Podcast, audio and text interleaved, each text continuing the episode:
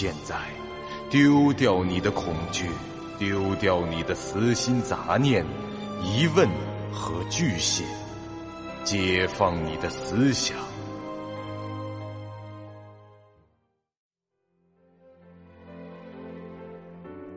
您现在收听到的是由喜马拉雅 FM 出品、巨五八瓦塔播讲的长篇恐怖网络游戏有声小说《惊悚乐园》，作者三天两觉。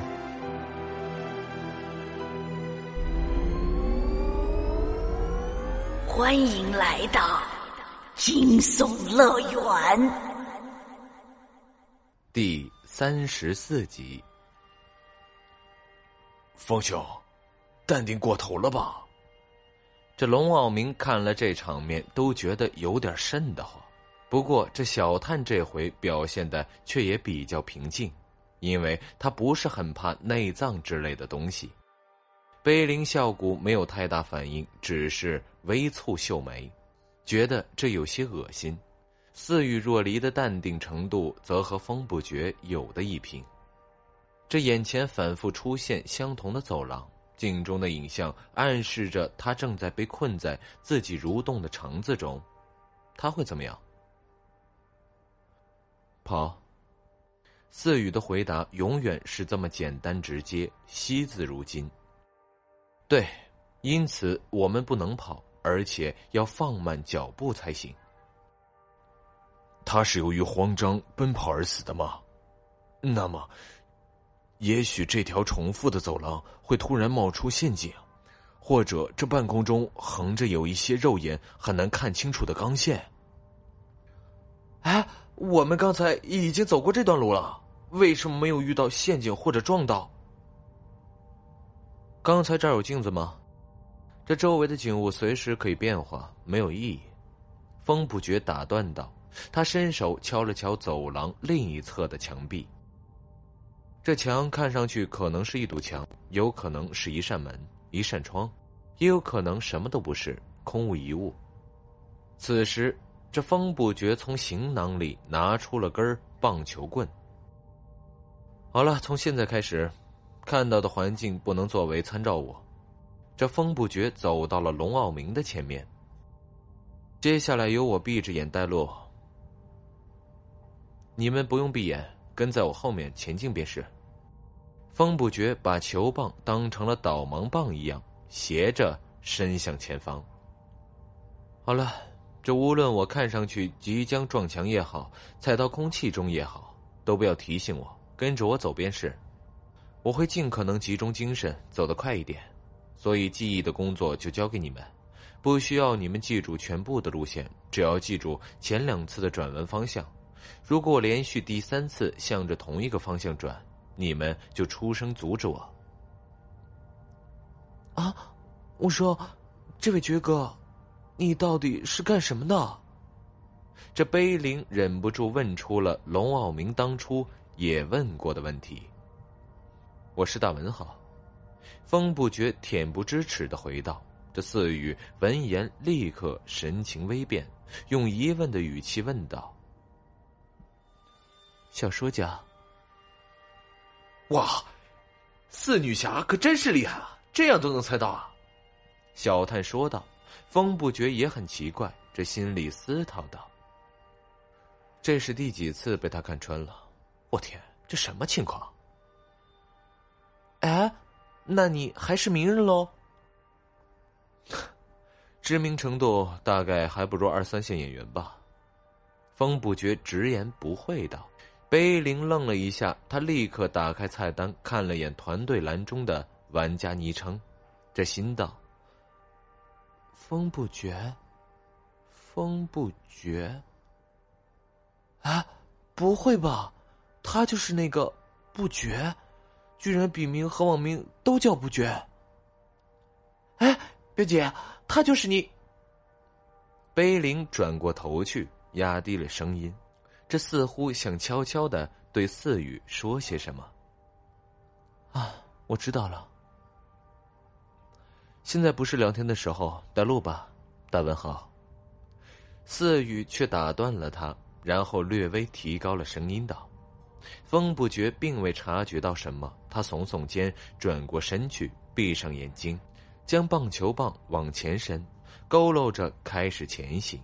弯腰也是没办法，这棒球的长度是一百公分左右，导盲棒的长度大概能延伸到使用者的胸口，但球棒也就过腰。五个人的前进速度自然比之前要稍微慢上一些，不过以盲行而言，这已经算快的了。一直到第一个转角，这一切还很正常。这走廊末端的墙壁也是真实的。风不觉碰了一下墙，就向左转了个身。奇怪的是，他转完以后，并非是正对着左面的走廊，而是略有偏斜。这睁着眼睛的四人跟着他走，就发现了惊人的状况：这风不觉的身体渐渐嵌入了其右侧的墙壁中。他们都不说话，只是跟着他一起走。随着风不觉前进的那条直线和走廊墙壁的这条直线发生交错，众人也都陆续的穿墙而过了。这人的眼睛是很容易被误导的。但人类身体自带的平衡感，完全可以让我们在不借助视觉的情况下走出笔直的线路。这些走廊看似都是直角，其实是有些偏斜的。风不觉闭着眼睛走，等到了尽头以后，凭着自身的感觉转向九十度，于是就和这走廊的方向有了偏差。在他的带领下，这五人在墙与墙之间穿行着，脚下的地面、楼梯两旁的装饰物等等，全都不能相信。这大屋的二楼是一个奇诡无比的空间，眼中看到的任何一件物体，无论是门、窗、墙，乃至一个地面上的大窟窿，皆是真真假假，比一般意义上的迷宫更加让人难以琢磨。看似笔直的走廊也是弧形的，这看似的墙壁的地方却可以通行，也只有闭上眼睛才有可能在这里走出直线，才有可能按照脑海中的路线心无旁贷的前进，这否则一定会被迷惑。这段诡异的旅程持续了整整三十分钟，这期间他们没有遇到任何的陷阱，也没有遭遇幽灵的攻击。似乎这个幻觉绵延的区域，就连那些本就可以穿墙的鬼魂都不敢进入。一路上，除了用以迷惑玩家的环境变化，那种穿肠镜也没少出现，还有许多让人仿佛望一眼就会头晕目眩的扭曲画像，在墙上随处可见。可以说，这段路越走越让人是心惊胆寒。如果是一个人在这剧本里睁着眼睛慢慢的探索前进，这通关确实是有可能的，但必须有着极强的心理素质才行。漫长的沉默让众人的士气非常的低落。好在这一切终于结束了。风不觉来到了一扇门前，真正的门，两侧也都是实打实的墙壁。看来此地就是这一连串幻觉回廊的尽头了。其实这样一段距离，如果换成普通的走廊，快步走上十五分钟就能完成。但此刻纵然是花去了半个小时才走完，这风不觉也已经筋疲力尽了。体能值倒是还好，主要是精神上的疲劳。他并非盲人，也没有受过专业训练。闭上眼睛走那么长的时间是极其困难的，这各位看官如果有兴趣可以尝试一下。这闭上眼睛，中途不要睁开，就在自己熟悉的家中，到每一个房间都去转一遍，便会理解这种困难的程度了。对了，注意安全。好像是到了。走在第二位的龙傲明开口道。风不觉睁开眼睛，适应了一下周围不算太亮的光线，随即他就看到了尽头，一扇仿佛由人的血肉所铸造的门，一扇仿佛由人的血肉所铸造的门，在这肉门上，一些如血管一般的经络，这绘出了一段鬼宫的诗词：珍珠闪闪，宝石灿灿，辉映仙宫之门，衣绝飘飘，容光焕发。仙女们纷至而来，回声悠远，妙音绕梁。他们的使命唯有歌唱，盛赞其君王智慧无双。支线任务进度更新，找出全部六段鬼宫，当前进度六分之五。唉，这是第四段了，那么现在只剩下第六段了。满不在乎的摸上了那由骨头制成的门把手。风兄，这里由我走前面吧。龙傲明提议道。啊，没事。风不觉已经把球棒都收起来了，而且这回他连仇视之眼也没带。之前在餐厅里，罗德里克驱动吊灯的时候，由于其躲在黑暗中，这仇视之眼根本没捕捉到他。而后来他操纵椅子时，风不觉观测到这罗德里克的目标就是木椅本身。可见，对于这种采取间接攻击的怪物来说，仇视之眼。是无用的。推开门，眼前是一间中等大小的房间，四面没有窗户，也没有灯光，只有血肉铸就的四壁和白骨砌成的地板。天花板上漫满黑色的长发，那些头发以一种特定的方式编织交缠在一起，形成了一个拱起的屋顶。除了这扇门，这房间没有任何的出口。而房间中间的一条人骨大梁上悬挂着两具尸体，一男一女，皆是被肠子一般的东西团团困住了身体，吊在半空。男子一身黑色古典西装，女子则是一身白衣。这两具尸体完全没有腐化的迹象，只是皮肤煞白，双眼紧闭。浑身散发出一种难以说清的死气。风不觉一看这屋子，立刻本能的蹦出了一句：“这个莫非是 SCP 零零二？什么东西？”啊，龙哥，千万别问，他会喋喋不休的跟你讲上几个小时的。风不觉无视他，自顾自的回道。那是一种存在于网络平台上由爱好者共同自由创作的科幻设定合集。哇，居然用一句话就总结完了！记得当时跟我解释的时候，可是扯了整整三个小时啊！因为当时你一副当真了的样子，我就想试试这种忽悠能进展到什么地步。风不觉笑道，这说话间已经走进了那间血肉组成的房间。他们可没人想待在外面那不断变换的走廊中。假如这里是恶舍府诅咒力量的中心，那整个房间是由厄舍尔家族世世代代的主人们灵魂和血肉所铸成。那罗德里克和马德琳的尸体迟早也会变成这房间的一部分。说着，这风不觉抓住马德琳的脚，试着将其扯下来，但那些肠子缠得很紧。站在底下扯，看来是没用的。风不觉从行囊里拿出厨刀，横叼在嘴上，看样子他似乎打算顺着尸体的身体爬上去，割断上面的肠子。好了，我来。四羽单手摁在了风不觉的肩膀上，制止了他的行动。风不觉回头看向四羽，他也直视着风不觉的眼睛。四玉不说话，只是用手指指了指风不觉，又朝地上指了指。哎，好吧。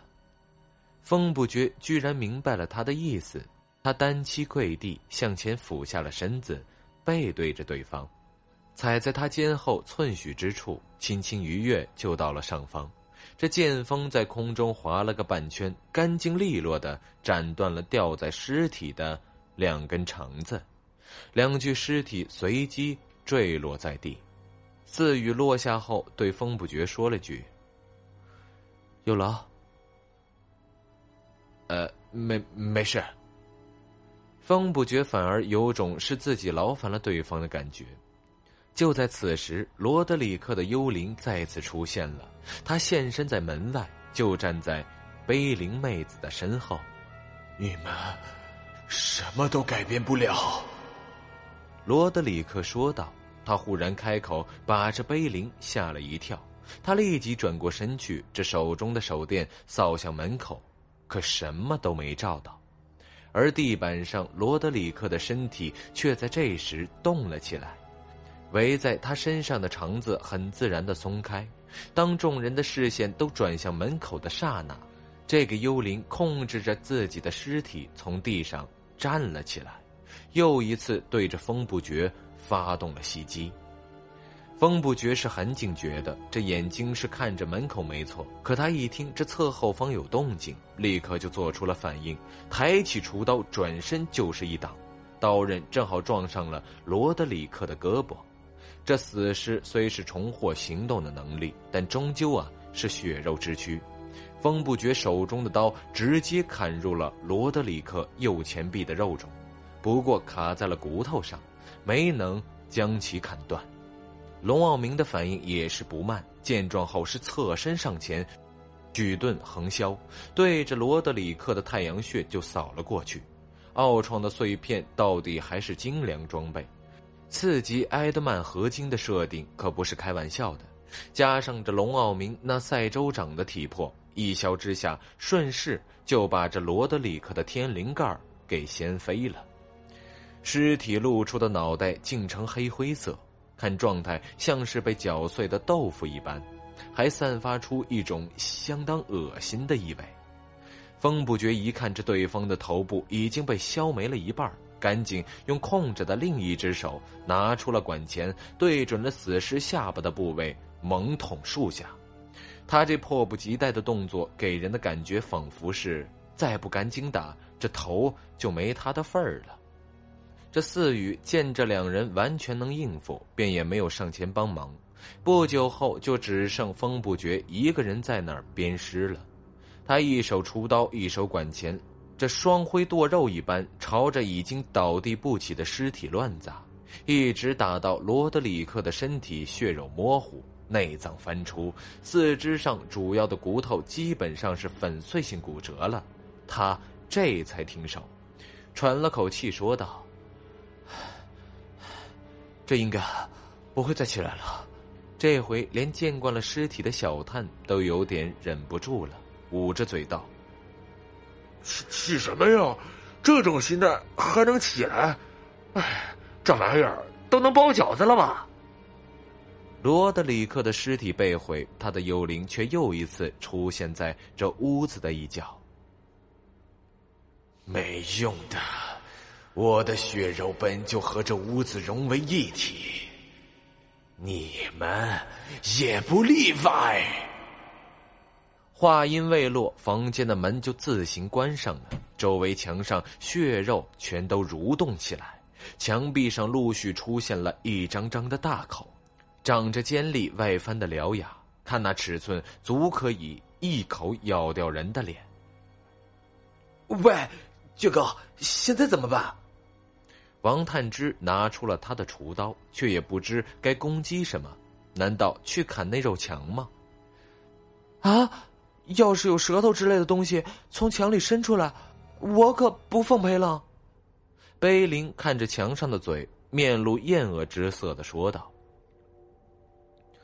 既然我们迟早都要被吞，你为何还要多此一举，附身在自己的尸体上来攻击我呢？”风不觉悼念了一句，举起手电筒照射着罗德里克的幽灵，但后者此时似乎已不惧怕。这光线了，在这屋里你就不怕光了吗？走到了马德琳的尸体旁，装模作样的蹲下。罗德里克明显面露惊异之色。你，你要做什么？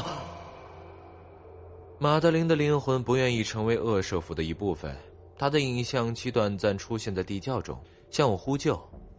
我仔细想了想，那句“放我出来”。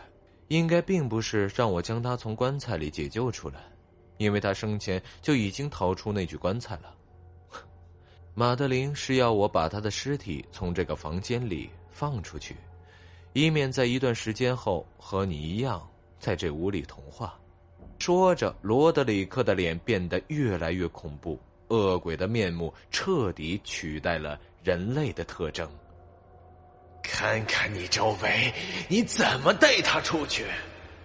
我周围的这些景象真的存在吗？如果这屋子能像这样快速吃人，你们俩的尸体早就被吃的渣都不剩了吧？真是的。说着，风不觉大摇大摆的走到了墙边，伸出一手去触摸这墙上那隆起的血盆大口。其他人都不说话，也没有要上前阻止的意思。风不觉那自信的语气和平稳的动作，让人感觉他很有把握。罗德里克则只是恶狠狠的瞪着他。但什么都做不了。风不觉的手掌穿过了那些血肉的幻影，摸到了真正的墙壁，普通的木质墙壁。哦，果然如此，幻觉把这个房间真正的样貌掩饰了起来。那么现在我只需找到……嗯啊，我也迟钝了，还能在哪儿呢？风不觉走向了罗德里克所站立的角落，这后者神情惊惧，发出了愤怒的咆哮。但风不觉完全无视这半透明的幽灵，从他身后穿过，用手探索着罗德里克身后的那一面墙。几秒后，风不觉双手举在比自己腰部略高的高度，这掌心向前，奋力向上一抬，打开了。一扇窗户。当前任务已变更，主线任务已更新。本集播讲完毕，感谢您收听由喜马拉雅 FM 出品的长篇恐怖悬疑惊。感谢您的收听，去运用商店下载 Patreon 运用城市，在首页搜索海量有声书，或点击下方链接听更多小说等内容。